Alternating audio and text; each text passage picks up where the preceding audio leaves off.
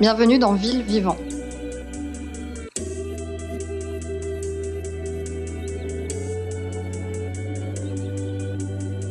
Quelles sont les relations qui lient aujourd'hui les urbains aux vivants? Dans Ville Vivant, vous trouverez des passants, des voisins et des rivières, des crapauds, des nuages, des rues, des jardins, des courges, des herbes et des cailloux, des toits, des platanes, un rat, des pigeons, des bactéries et des sédiments, la pluie. Aujourd'hui, avec Marc Barra, on aborde un vaste problème, la diversité du vivant en ville. Bienvenue Marc. Bonjour. Marc est écologue à l'Agence régionale pour la biodiversité d'Île-de-France. La biodiversité, c'est un sujet à la mode. On en entend beaucoup parler sans pour autant en comprendre toujours l'intérêt. Pour commencer, Marc, pourquoi la ville est-elle considérée comme hostile à toute forme de vie non humaine? Alors, euh, c'est une question très large, mais effectivement, la ville, elle est assez euh, défavorable aux vivants, à la biodiversité.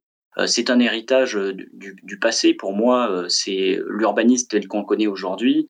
Il est issu d'une pensée de, de Descartes, hein, l'homme en maître et possesseur de, la nature, où on apprenait la séparation entre les systèmes sociaux humains et puis euh, de l'autre côté les systèmes non humains qu'on a relégués euh, en dehors des villes parce que c'était considéré euh, comme, comme sale. donc il y a, y a, cette histoire.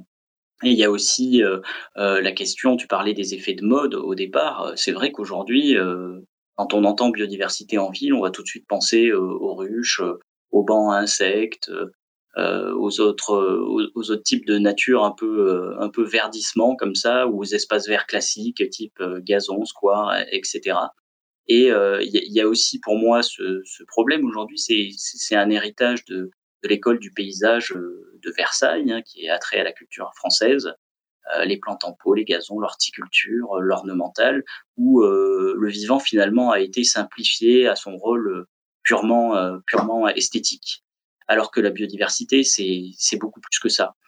Et pour, euh, et pour aller plus loin sur, euh, sur, sur les caractéristiques qui font que la ville aujourd'hui est, est, défavorable aux vivants, en fait, ce qu'il faut comprendre, c'est que les villes, elles agissent comme un, comme un filtre sur la biodiversité.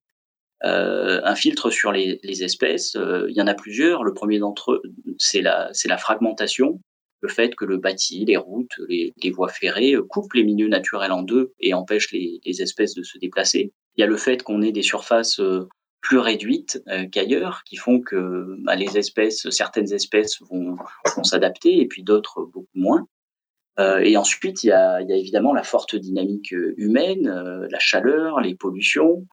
on pourrait en parler d'ailleurs avec la période aujourd'hui de, de, confinement et la réduction de cette, cette, dynamique humaine, mais tout ça, ça crée des, des filtres finalement sur la biodiversité. Et toutes les espèces qu'on pourrait voir euh, en ville, et, eh bien, elles sont bloquées euh, par ces filtres.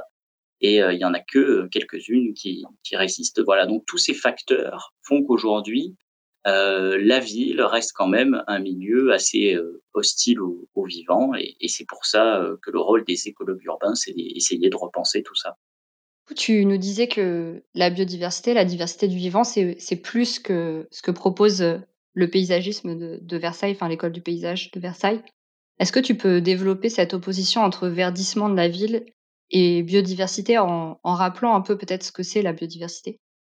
Oui, euh, la biodiversité, c'est, pour reprendre le terme du, professeur Robert Barbeau euh, en écologie, euh, qui est compréhensible par tout le monde, c'est le tissu vivant de, la planète. Donc c'est l'ensemble des organismes vivants et cette idée de tissu, ce sont les interrelations entre, les espèces. Pour le dire d'une manière un peu plus scientifique, euh, la biodiversité, euh, elle a trois niveaux de, complexité.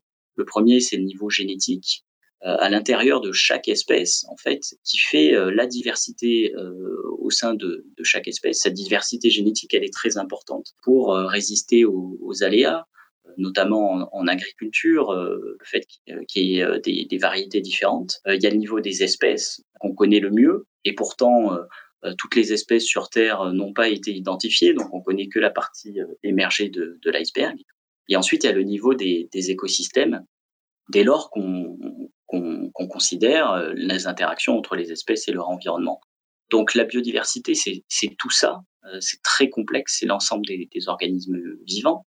Et, quand on parle de verdissement, eh bien, il y a une tendance à la, simplification. Hein. Si je prends l'exemple du, gazon à l'extrême opposé, dans lequel il y a une à, deux espèces, ben, on ne retrouve pas l'idée de, biodiversité. Quand je prends l'exemple des plantes en pot, la juxtaposition de, plantes ne fait pas l'essence même de la biodiversité, qui est l'interaction entre, entre ces compartiments-là. Tu évoquais l'agriculture. Peut-être qu'on peut se poser la question de pourquoi est-ce que c'est si important de, de promouvoir cette, cette notion de biodiversité et les pratiques qui sont associées pour la ville. Pourquoi la ville est un enjeu particulier pour la biodiversité? Et est-ce que c'est vraiment le cas? Oui, alors si on reprend les, choses au départ, le, déclin de la biodiversité, à l'échelle mondiale, il se passe dans, dans tous les milieux la biodiversité dégringole dans, dans les milieux agricoles, notamment les, oiseaux. Il y a des chiffres récents euh, du fait des pratiques intensives, hein, des, des, monocultures, euh, de la simplification des, des, paysages, de la disparition des, arbres. Donc ça, c'est c'est un enjeu majeur. Euh, si on veut changer les choses en, matière de biodiversité, il va falloir changer d'agriculture. Mais il y a aussi euh, ce que les rapports des scientifiques pointent, c'est aussi euh, l'impact des villes sur, sur la biodiversité, et notamment le phénomène d'artificialisation des sols et d'extension urbaine finalement, parce que les villes eh grignotent de plus en plus les espaces naturels et agricoles et occasionnent de fait le déclin de la biodiversité. Euh, les, les, villes, ça représente pas beaucoup à l'échelle de la, la, planète finalement. On est sur quelques petits pourcents, euh, mais elles ont tendance à augmenter. Hein, on, on, est passé on sait que on est plus de 50% à vivre en ville aujourd'hui. Ça a été un basculement à l'échelle à l'échelle planétaire. Et si je prends l'exemple de la France, euh, il y a à peu près déjà 10% du territoire qui est artificialisé. C'est pas mal.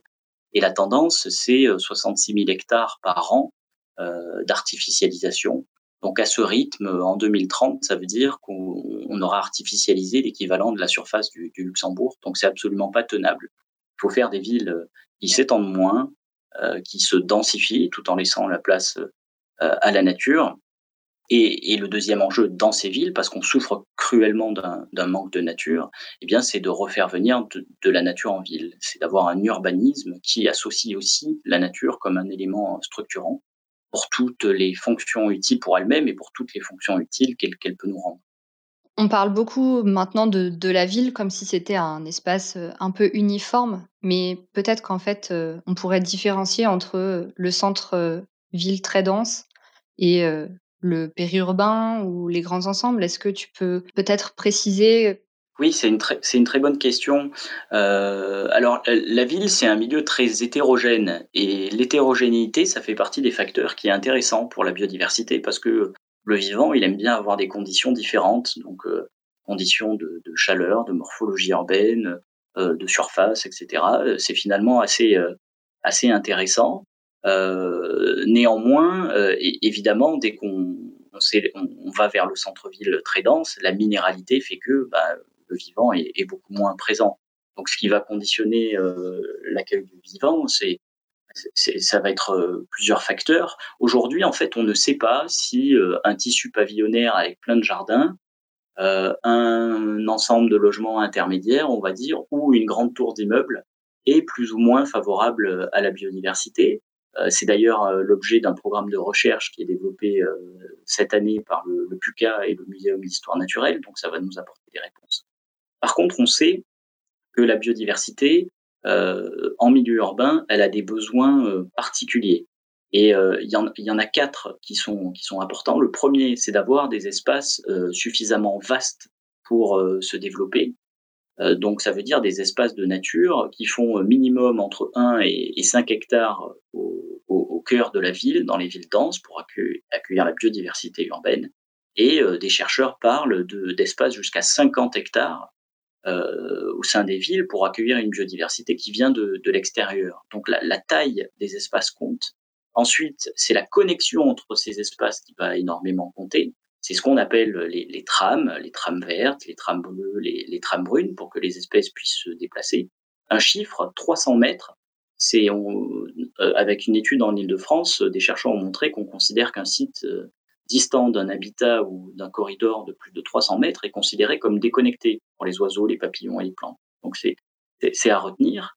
Le, troisième facteur, c'est euh, les, les, sols vivants. la pleine terre. C'est ce qu'on appelle la trame brune aujourd'hui.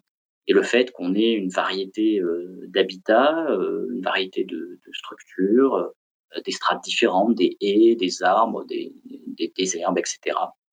Et enfin, le dernier, le dernier facteur qui va influencer énormément le vivant dans les villes, c'est la gestion qu'on lui applique.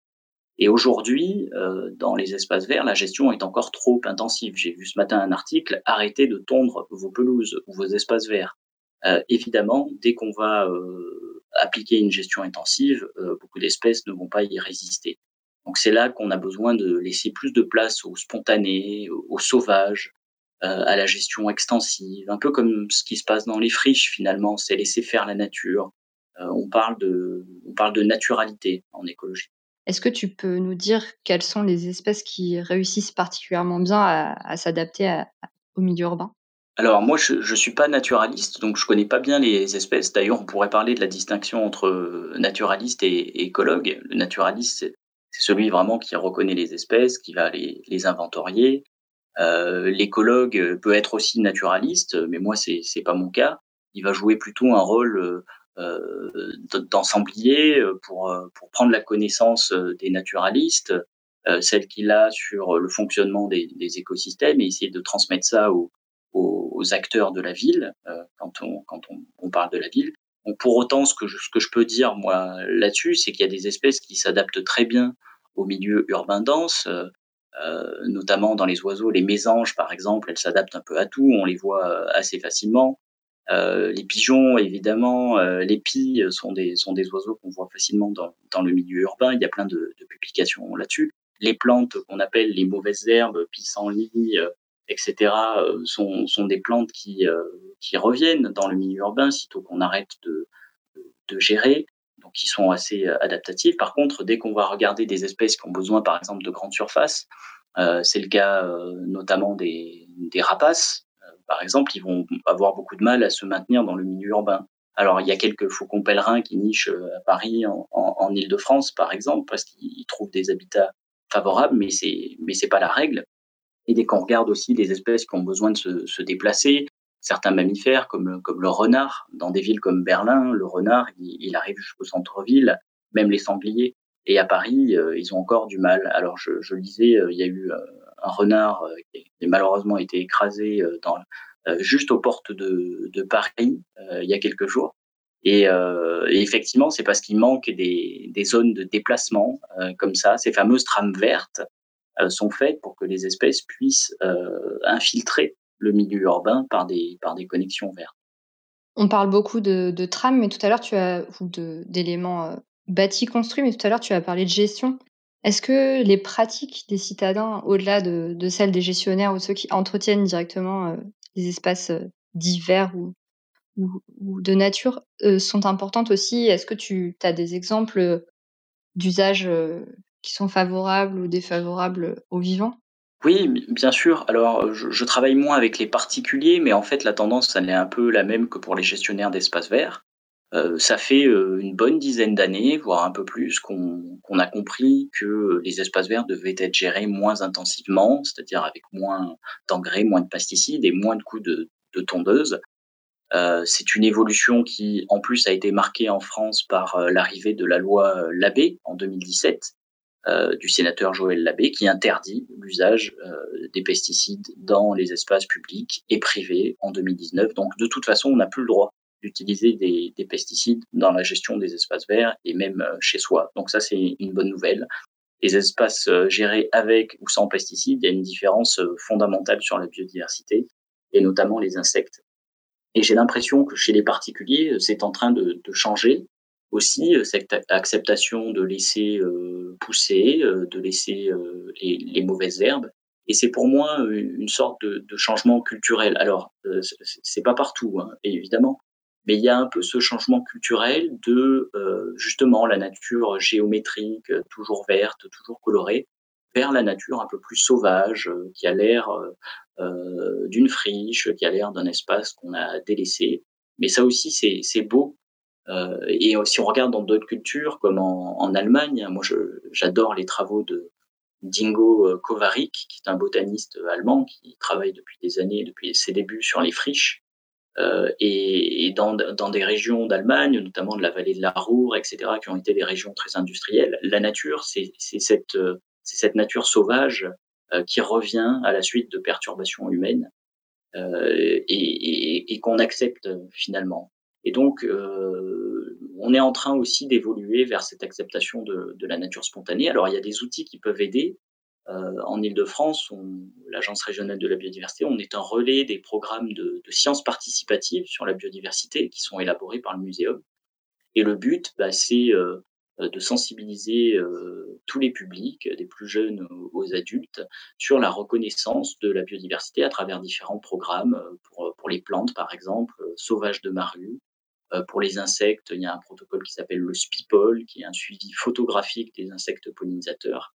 grâce à ces outils, en fait, on peut mieux connaître la biodiversité qui nous entoure et du coup euh, l'accepter beaucoup mieux avant de passer un coup de tondeuse. Quand on pense euh, à la nature en ville, immédiatement, on pense soit aux, petites noues le long de la route, petits espaces végétalisés, soit aux jardins partagés familiaux qui sont cultivés soit au parc, aux grands parcs urbains. Mais est-ce que toi, tu as, d'autres exemples de type de nature urbaine? Oui, oui, j'en ai plein. En fait, je pense qu'il y, a autant d'options qu'il en existe en milieu naturel. Alors, il ne s'agit pas de recréer tous les milieux naturels en ville, et, techniquement, c'est pas possible ni, ni souhaitable, mais un des atouts pour la biodiversité, c'est justement de varier le type de milieu et d'habitat. Alors, il y a, effectivement euh, tout ce qui va être milieu humide, mais c'est pas forcément la noue ou la mare. Ça peut être euh, de, véritables zones humides ou des rivières à caractère naturel qui traversent euh, les villes. Ensuite, on a les milieux herbacés comme les prairies. Il y a un vrai intérêt pour les insectes pollinisateurs d'avoir des, prairies et je pense que certains parcs devraient davantage ressembler à des prairies qui en plus stockent autant de carbone que des jeunes forêts. Ensuite, euh, on pense euh, aussi à la diversité des, strates et des hauteurs, euh, les prairies, mais aussi des milieux arbustifs, plutôt que la haie de tuya que j'appelle le béton vert taillé au cordeau, d'avoir des haies qui ressemblent à des champêtres avec plusieurs espèces, d'avoir aussi bah, des arbres évidemment, de la canopée, mais pas les mêmes, des diversités aussi. Après, euh, des choses qu'on a moins l'habitude de voir, mais par exemple à Lille, ils ont recréé euh, ce qu'on appelle des habitats terricoles en terre. c'est des petits euh, monticules de terre spécifiques pour les pour les insectes et, certains pollinisateurs qui font leurs trous dans la terre. dans d'autres cas, ça peut être recréer des milieux un peu rocailleux, comme les murs en pierre sèche qu'on voit en forêt ou en campagne. Euh, ce type d'habitat pierreux euh, est intéressant pour les lézards, euh, pour, et pour plein d'autres espèces d'insectes. Donc en fait, il y, a toute une diversité de, micro-habitats qui peuvent être créés. C'est pour ça que dans certains espaces verts, on met du bois mort aussi, parce que c'est ce qui se passe en forêt. Alors il y a des trucs qui sont gadgets, il y a des trucs qui le sont moins. L'essentiel, c'est l'expertise naturaliste au départ et puis la vie d'expert pouvoir faire les bons choix. Merci Marc. On va quitter un peu euh, la région parisienne pour aller sur une autre planète, celle de Lion Babe.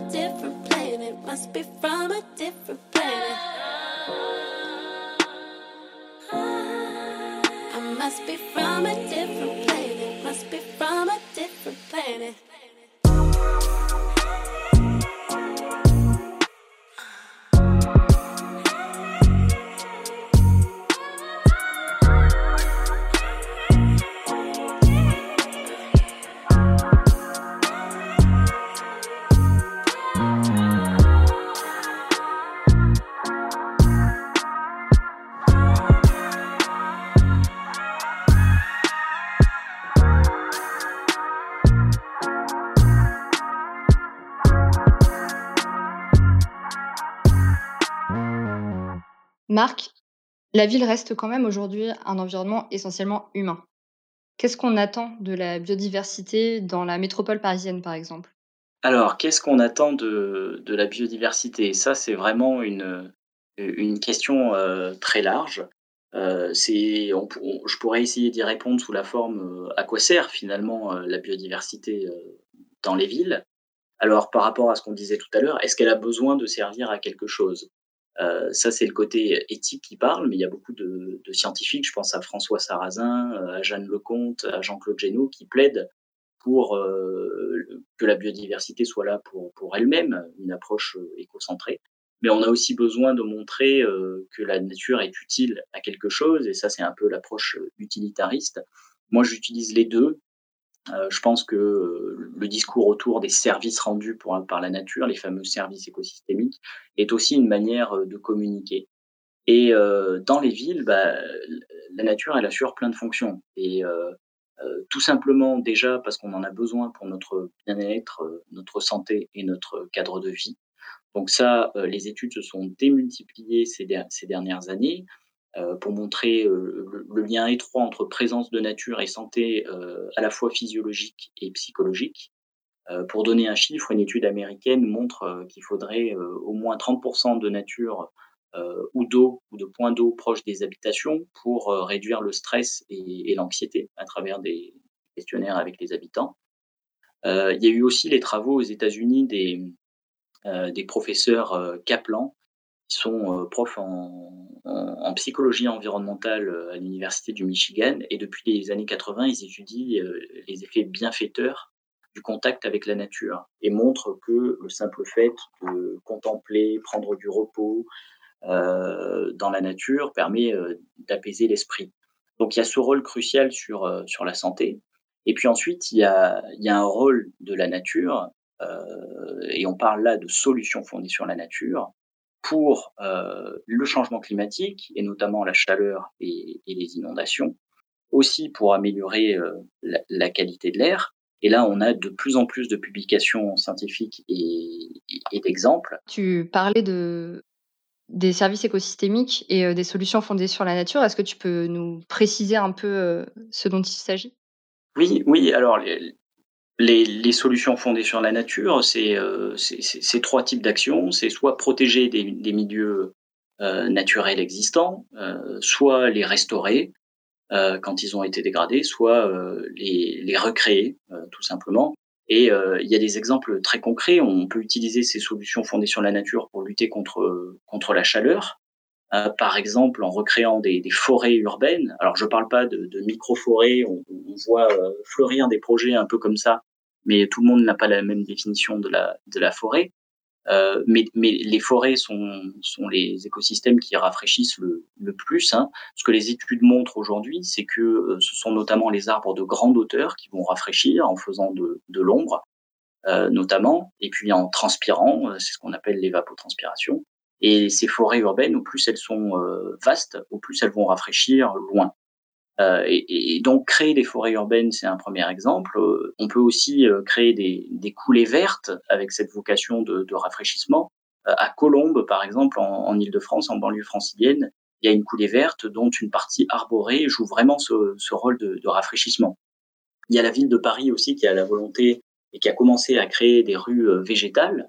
Alors pour, pour tout un tas de principes, mais, mais l'idée aussi c'était le, le rafraîchissement derrière. Et puis, euh, un exemple qui vient de la, de la ville de Lyon, qui est super intéressant, c'est sur la, la rue Garibaldi à Lyon.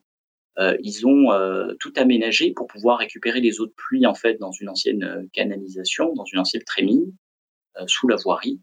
Et puis ils arrosent les arbres avec cette eau récupérée quand il fait vraiment chaud pour que les arbres puissent transpirer. Et ils mesurent ce gain de, de, de température. Et en fait, ils ont montré que en plein août, il y avait un rafraîchissement de l'ordre de, de, de, 3 degrés euh, au niveau de, de, la rue. Donc euh, ça marche, ça marche vraiment ce rôle de, de, rafraîchissement. Et, puis il y a d'autres exemples aussi qui euh, d'utiliser la nature comme rempart contre le ruissellement et, les inondations. Euh, alors ça, ça se joue essentiellement en dehors des villes, en changeant les pratiques agricoles justement. Euh, par euh, la pratique du non-labour, par exemple, pour que l'eau s'infiltre mieux dans les sols, en, en renaturant, en remettant des haies euh, pour réduire le, flux d'eau, et aussi en créant ce qu'on appelle des zones d'expansion des crues pour que les rivières puissent déborder. Mais en milieu urbain aussi, tout ce qu'on va pouvoir faire pour récupérer de l'eau, comme des, petites mares, des noues, des fossés végétalisés, sera d'autant plus utile pour éviter d'envoyer cette eau dans les réseaux. Et un exemple qu'on a euh, à l'interface sur le périurbain en Ile-de-France qui est, assez intéressant, c'est celui de la vallée de la Bièvre, où euh, en renaturant justement des, cours d'eau et, des zones d'expansion des crues, ils ont réussi à contenir de manière assez intéressante euh, la crue qu'il y a eu en Ile-de-France en, en, 2016. Ces écosystèmes jouant le rôle d'éponge finalement à la place des infrastructures. Mais est-ce que avec cette cette nature qui, sert en fait, euh, qui a une fonction dans la ville, on risque pas de, recréer une nature designée pour l'homme, comme tu le disais tout à l'heure, une vision utilitariste qui finalement n'est pas forcément très favorable à la biodiversité, mais qui procède plutôt de nouveaux choix dans, dans la définition de la nature, qui ne sont plus esthétiques, mais maintenant techniques. Oui, c'est un risque, c'est effectivement un vrai risque aujourd'hui. Et j'ai cette impression-là, j'ai l'impression que à travers les concepts, services écosystémiques, solutions fondées sur la nature, euh, on fait encore de la nature un objet euh, infrastructurel, quoi, qu'il faut qu'on qu'on dessine euh, à notre image, à notre effigie. Euh, c'est effectivement un, un, risque. Pour autant, euh, il y a un domaine en écologie qu'on appelle le génie écologique ou l'ingénierie écologique, dont, dont je viens, et dont le but, c'est exactement le même, c'est recréer des écosystèmes fonctionnels qui vont apporter des, des fonctions utiles, que ce soit pour l'eau, pour la chaleur, etc. Euh, mais de le faire selon les principes euh, de, la, de la biodiversité, c'est-à-dire en utilisant des, des, espèces locales ou du spontané, euh, en maximisant euh, la qualité des sols, en recréant en même temps euh, des trames vertes plutôt que l'aménagement soit déconnecté euh, du reste, en laissant euh, le temps euh, faire aussi, avec un minimum d'intervention humaine, un minimum d'intrants. Donc en fait, il y a des techniques de, génie et d'ingénierie écologique qui permettent de faire ça bien. Euh, donc encore une fois, c'est, je pense que les métiers de, l'écologie doivent venir renforcer les métiers du paysage, les métiers de l'aménagement, les métiers de l'eau, les métiers de l'urbanisme aujourd'hui pour apporter cette connaissance sur le génie et l'ingénierie écologique. Et en ville, en fait, on part tellement de rien qu'on gagnera euh, tout à changer et à essayer, au moins. Et euh, c'est ce qu'avec les collègues, on appelle les mesures sans regret. C'est-à-dire que ça pourra pas être pire qu'une plaque de béton. Donc autant euh, essayer de renaturer, restaurer, appelons-le comme on veut, les, les rivières, autant essayer de re restaurer des prairies, et autant essayer de le faire bien avec des techniques de génie écologique. Et une fois qu'on a tout mis de son côté pour faire bien, bah, ça, ça, aura dans le milieu urbain forcément un effet plus positif qu'avant. Donc je, je, prône ces mesures sans regret. Donc finalement, qu'est-ce qu'on maîtrise avec euh, ces infrastructures écologiques Les grands phénomènes météorologiques euh, comme euh, des grandes tempêtes ou des grandes inondations sont gérables par ces moyens-là ou est-ce que c'est complètement illusoire et que ce soit le génie civil ou l'ingénierie écologique, le milieu urbain de toute façon est fragile? Je pense que l'ingénierie écologique et le génie écologique, c'est justement, sans savoir, essayer de mettre toutes les billes de son côté pour que la nature s'adapte. Et euh, quand je parlais tout à l'heure des forêts de libre évolution, c'est pour moi euh, la meilleure manière que la nature euh, soit sélectionnée avec le, changement climatique, c'est-à-dire que les espèces qui vont résister justement à, ces augmentations de température parce qu'il va faire plus chaud, bah, vont, vont être là quand d'autres espèces vont mourir et vont se perpétuer, etc. Et il y a une forme de coévolution de la ville avec avec cette avec cette nature. Euh, je suis pas sûr qu'on ait moins de moustiques si on a des villes très minérales. Au contraire, les, les moustiques ils, vont pondre dans les, les flaques d'eau qui stagnent, euh, dans les ouvrages végétalisés, euh, l'eau s'infiltre. Euh, il y en aura peut-être un peu moins. Voilà, donc on, ne peut pas tout prévoir. Mais pour moi, euh, une chose est claire dans ma tête, c'est que je maximiserai les, processus biologiques, les processus évolutifs pour que la nature s'adapte avec la ville et euh, qu'on reste pas dans une dans une opposition où de toute façon en dehors des villes on sera aussi en contact avec les milieux naturels qui qui changent. On sait qu'aujourd'hui euh, il y, a, y a cet idéal d'avoir une ville dense, compacte et euh, de ne plus, comme tu le dis, rogner sur les espaces de pleine terre qui sont souvent en frange urbaine des forêts ou des espaces agricoles. En tout cas, c'est le cas dans l'agglomération parisienne. Mais est-ce que c'est possible d'avoir une croissance urbaine d'avoir de la densité urbaine et en même temps de réussir à réintroduire des, milieux naturels, des friches, avec, euh, comme tu l'as dit, une exigence de surface dans les villes? Comment on concilie toutes ces choses qui ont l'air quand même contradictoires finalement? Oui, je suis d'accord. Bah, pour moi, c'est contradictoire en fait. Hein. Euh, donc on, peut dire les choses de, de deux manières. C'est possible jusqu'à un certain point de densifier la ville tout en augmentant le, les espaces de nature je pense que les, premières actions à, mettre en place, c'est déjà euh, mobiliser les logements vacants, qui dans la plupart des métropoles euh, sont quand même euh, très élevés. Donc comme ça, on, utilise ce qui existe déjà. Euh, il y a des techniques architecturales assez innovantes comme euh, la surélévation d'immeubles existants, par exemple, ou euh, de rajouter en mitoyenneté un, un bâtiment entre deux autres, par exemple euh, ou de construire, euh, de déconstruire puis reconstruire par-dessus. Voilà. Euh, une fois qu'on a fait tout ça, ben, il n'y a plus trop d'autres options. Le, les espaces verts, il faut les faire sur, sur des secteurs qui sont artificialisés, donc désimperméabiliser, aller chercher des parkings, des places publiques, des cours d'école, des cours d'immeubles pour les, pour les redonner à la nature. Mais à un moment, on arrive dans une situation complètement contradictoire.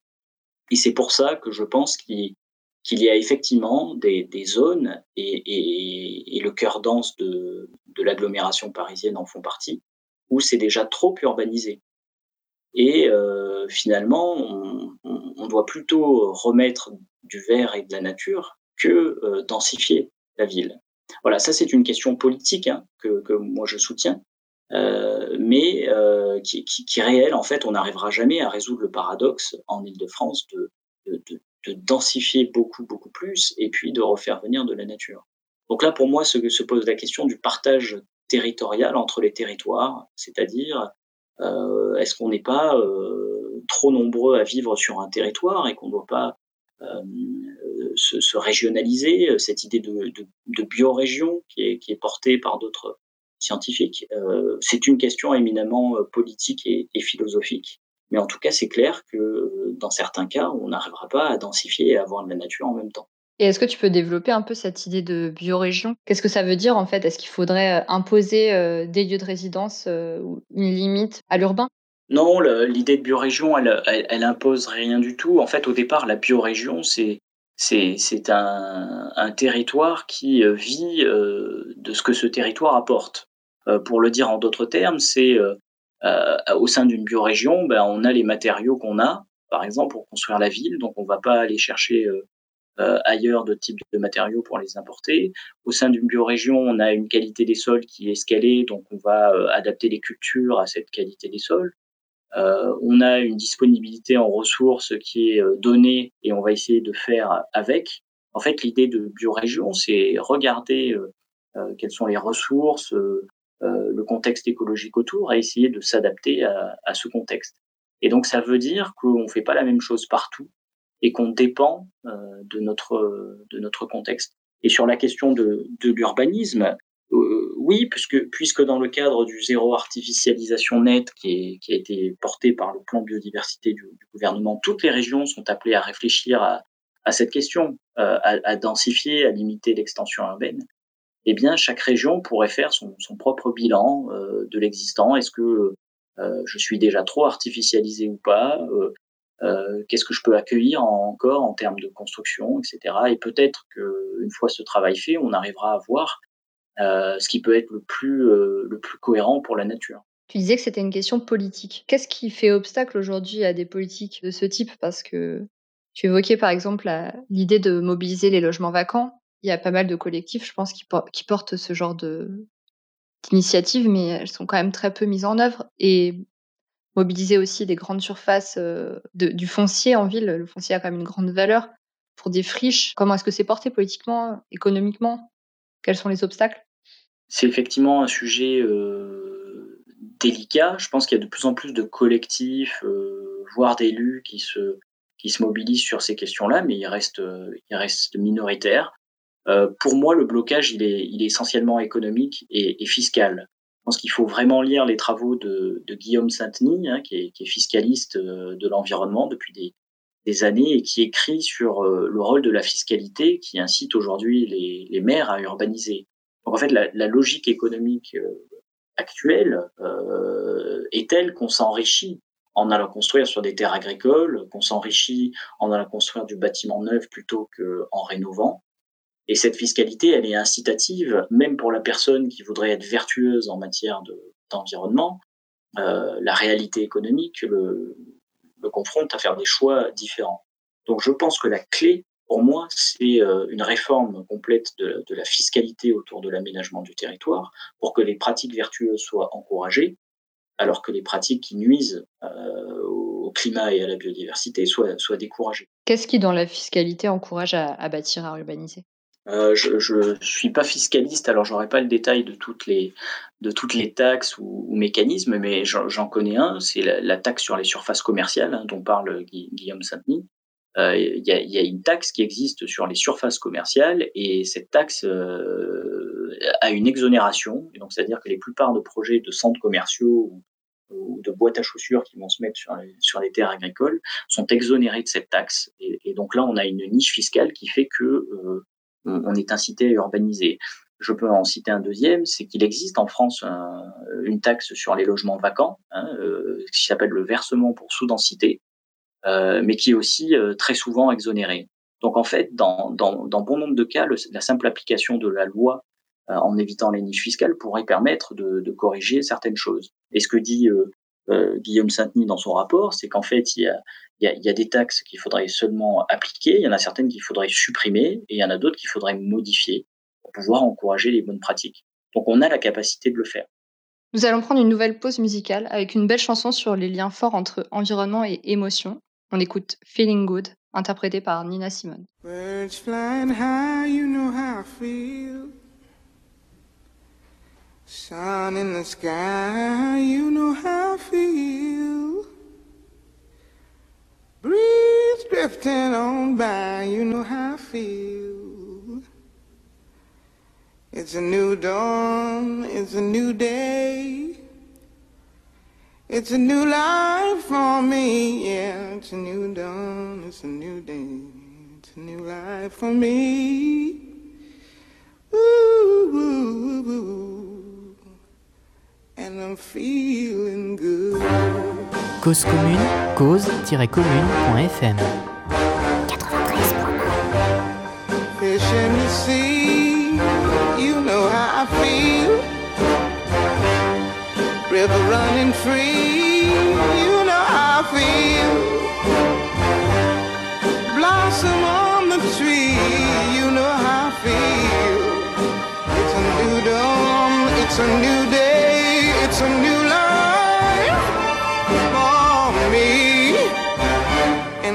Feeling good.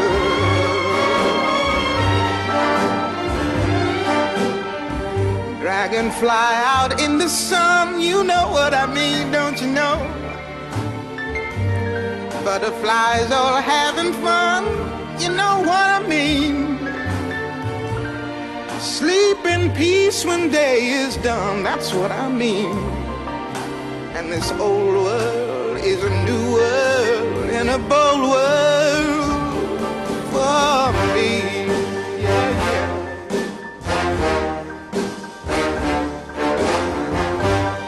Stars, when you shine, you know how I feel. Scent of the pine, you know how I feel.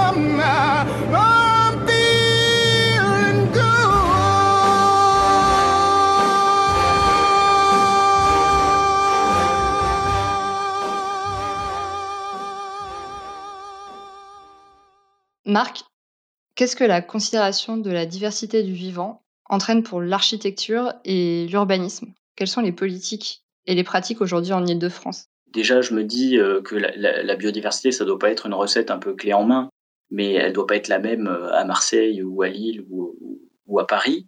Justement, il faut faire, euh, il faut faire différemment à chaque fois. À l'échelle de l'urbanisme, euh, déjà, je pense qu'il faut euh, que les villes, celles qui sont avantagées, c'est celles qui ont une bonne connaissance de la biodiversité existante sur leur territoire, et notamment par des outils euh, comme les atlas de la biodiversité communaux, qui permettent de faire des inventaires sur l'ensemble de la commune et d'avoir une connaissance fine des enjeux sur le territoire.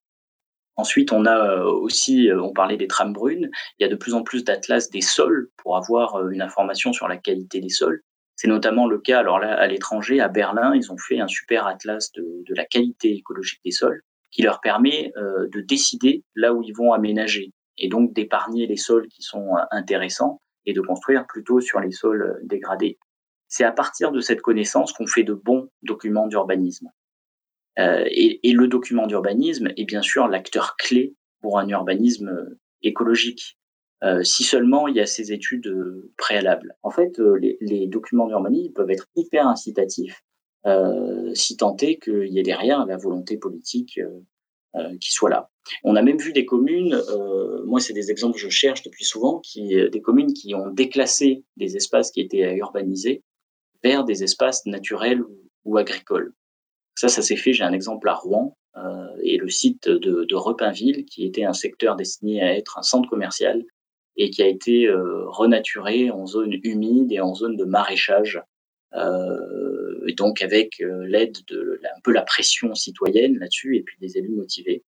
Et en Ile-de-France aussi, il, y a, un exemple à Épinay-sur-Seine d'un secteur qui était classé en zone à urbaniser et qui passe aujourd'hui en zone N, qui va devenir un parc pour la ville. Donc, donc ça bouge. Tous les maires ne bétonnent pas. Est-ce que tu peux parler peut-être d'échelle plus locale, du quartier, du projet d'aménagement? Alors, dans un projet euh, d'aménagement, ce qui est essentiel, c'est euh, conserver une surface suffisante en pleine terre. Et euh, généralement, l'échelle du quartier, on est toujours en dessous de, de 20% d'espace de pleine terre et, de nature. Et donc, moi, ce que je conseille, c'est d'aller au-delà de 30%, voire jusqu'à 50%, euh, pour, que, pour que la biodiversité puisse se, se développer. Euh, et, ça, l'outil phare pour faire bouger les, projets d'aménagement, c'est ce qu'on appelle le coefficient de, pleine terre. Euh, moi, je plaide pour ça, c'est-à-dire imposer euh, des coefficients de pleine terre qui soient respectés euh, par l'aménageur. Et cette pleine terre, elle va servir à la biodiversité, elle va servir aussi à la, gestion de l'eau. Euh, parmi les, les, exemples intéressants que j'ai visités récemment en Ile-de-France, il y a la ZAC La Vallée à, à Châtenay-Malabry, qui est un exemple intéressant puisque c'est un projet où on refait la ville sur elle-même, euh, qui est issu de déconstruction de bâtiments et puis de reconstruction de nouveaux bâtiments, en plus en utilisant les matériaux. Donc on est dans une démarche d'urbanisme circulaire tout à fait intéressante. Et puis ils ont ils ont essayé de conserver des arbres existants aussi, et puis de la pleine terre. Alors, ça fait partie des projets les plus vertueux, et pourtant, entre l'avant et l'après, on a quand même perdu 3 hectares de, pleine terre, ce qui est synonyme qu'il nous reste encore une marge de manœuvre importante avant d'arriver à, à, du zéro perte nette de, de nature lors des projets. À chaque fois qu'on a un projet d'aménagement, on, ajoute des habitants, forcément, mais on perd de la pleine terre et donc on réduit euh, la surface euh, de mètres carrés euh, d'espace vert par habitant, encore une fois. Et pour moi, on devrait se fixer un objectif de non-perte nette de pleine terre, c'est-à-dire soit construire les bâtiments sur d'anciens secteurs déjà artificialisés, soit, par exemple, choisir un, un secteur ailleurs, en dehors du projet, et aller désimperméabiliser, comme on en a parlé tout à l'heure, pour regagner euh, de la pleine terre et arriver à un bilan net. En fait, l'objectif, il faudrait vraiment qu'on arrive à ne plus euh, urbaniser euh, des espaces qui étaient en pleine terre. Euh, il faut qu'on, au contraire, qu'on gagne de la nature dans les villes. Et aujourd'hui, c'est pas encore le cas. Du point de vue de l'architecture, est-ce qu'il y a des, des inventions euh, particulièrement intéressantes dont tu voudrais nous faire part? Oui, oui, oui. Il y a, il y a plein de choses. Euh, dans, l'architecture. Alors moi, je suis assez fan des, bâtiments sur pilotis. Euh, non seulement parce que j'adore euh, la forme architecturale, mais j'aime beaucoup aussi les sols hein, dont on a parlé tout à l'heure. Et il n'y a pas 36 façons d'éviter les fondations qui déstructurent les sols. Et, dans certains dans certains cas, il y a des bâtiments sur pilotis. Moi, celui que je connais, c'est l'écoquartier du Séquet à Bayonne, qui a été fait, par Patrick Arrocharen, un architecte. Et euh, ce sont des bâtiments collectifs sur, euh, sur pilotis. Ce qui est intéressant, c'est euh, que l'architecte en fait a conservé totalement les sols dans leur, dans leur état initial, les arbres aussi. Il a épargné les arbres. Il est venu déposer les bâtiments comme ça, sans, sans perturber les sols. Du coup, les sols gardent encore leur rôle d'éponge pour infiltrer les eaux pluviales, et puis il n'y a pas de canalisation en dessous. Donc ça, ça me paraît une innovation, les pilotis que, que j'aime beaucoup. J'ai visité aussi en Suisse des maisons de hobbits euh, qu'on appelle les Earth Houses, euh, qui est dans une ville à côté de, Zurich. Et euh, ce sont des maisons avec une continuité de végétalisation entre le sol et le toit. Là aussi, une végétalisation simple, hein, pas de trucs très sophistiqués. Euh, mais les arbres peuvent, peuvent pousser sur le toit. Et ce qui, était assez hallucinant, c'est de quand j'ai regardé après sur les images satellites, en fait, on voit on voit pas les habitations parce qu'elles sont totalement euh, végétalisées et intégrées euh, au paysage. Donc, je plaide aussi pour plus de maisons de, hobbits. Aussi indirectement, un, un, moyen de réduire la pression sur la biodiversité, c'est d'utiliser d'autres matériaux que, que le béton, que les matériaux synthétiques, etc. Euh, et peut-être un moyen de diversifier aussi l'agriculture via tout ce qu'on appelle les matériaux biosourcés, le lin, la paille, le chanvre, qui euh, sont de très bons matériaux d'après les experts en termes de résistance thermique et de propriétés euh, mécaniques, et qui aussi bah, sont un moyen d'éviter d'ouvrir de nouvelles carrières, d'éviter de produire des matériaux qui sont énergivores, et pour un environnement plus sain aussi dans les bâtiments. Donc là, c'est une notion que j'appelle moi la, la, biodiversité grise. C'est euh, la biodiversité qu'on ne voit pas dans la, dans la fabrication des matériaux, depuis l'extraction des matières premières jusqu'à leur mise en œuvre dans le bâtiment. Tout ça, on peut le faire de partout en fait, et, euh, et notamment dans la, dans la ville dense, en rénovation. Euh, J'ai visité pas mal de projets de rénovation 100% en matériaux biosourcés. Euh, à Paris, euh, il y a des études qui montrent qu'on a entre 40 et 80 hectares de toits plats qu'on pourrait potentiellement euh, végétaliser lors d'une rénovation. Euh, pareil pour les murs, des, centaines de mètres carrés de, murs pignons ou de, ou de, façades qui pourraient être végétalisés très simplement et de manière peu coûteuse avec, euh, avec des plantes grimpantes. Mais de toute façon, le simple fait de faire de la rénovation, déjà, bah, ça évite d'aller construire quelque chose sur des milieux naturels. C'est pas plus mal. On se demande un peu peut-être où sont les habitants dans, ces politiques qui, qui ressemblent un peu à des politiques infrastructurelles. On imagine bien que, que tous les quartiers, que tous les espaces euh, urbains n'ont pas du tout euh, les mêmes conditions initiales. Tu parlais de la connaissance de la biodiversité, des sols, etc., initiale qui permet de bâtir des politiques. Mais est-ce que euh, les inégalités socio-spatiales, par exemple, ou tout simplement les habitants, leurs souhaits, sont pris en compte dans ces politiques et comment est-ce qu'ils sont intégrés ou juste consulter? Eh bien, c'est une excellente question en fait. Aujourd'hui, je pense qu'il y a un, vrai défaut d'implication des, des, habitants dans les projets. C'est un, un vrai manque. c'est pour ça qu'il y a beaucoup d'organismes, d'associations qui appellent à la création de, de, de, conseils de quartier, à la création de conseils citoyens, à une, une réforme des, de, certains appels à projets pour que les citoyens puissent être euh, davantage consultés. Donc on, manque aujourd'hui énormément de, méthodes pour euh, co-construire les projets avec le, citoyen. Alors ça, commence à bouger un peu, mais plutôt au niveau de, l'architecture. Moi j'ai travaillé avec des, architectes qui euh, dont, dont l'objectif est vraiment de co-construire le projet de A à Z avec les futurs habitants de ce projet donc de les, de les consulter en amont, de leur apporter de l'information scientifique pour qu'ils puissent faire des choix éclairés, et ensuite d'écouter leurs besoins et d'adapter l'architecture. On parle d'architecture évolutive, euh, réversible, euh, qui intègre différentes générations, etc. Euh, tout ça commence quand même à, à, bien bouger. Alors on peut le faire aussi évidemment sur la nature en, apportant aux habitants euh, les, connaissances, le, bagage, on va dire, scientifique de départ pour qu'ils comprennent les enjeux liés à la biodiversité et en essayant euh, d'intégrer tout ça euh, au projet. Pour moi, c'est une méthode de projet qui, doit voir le jour.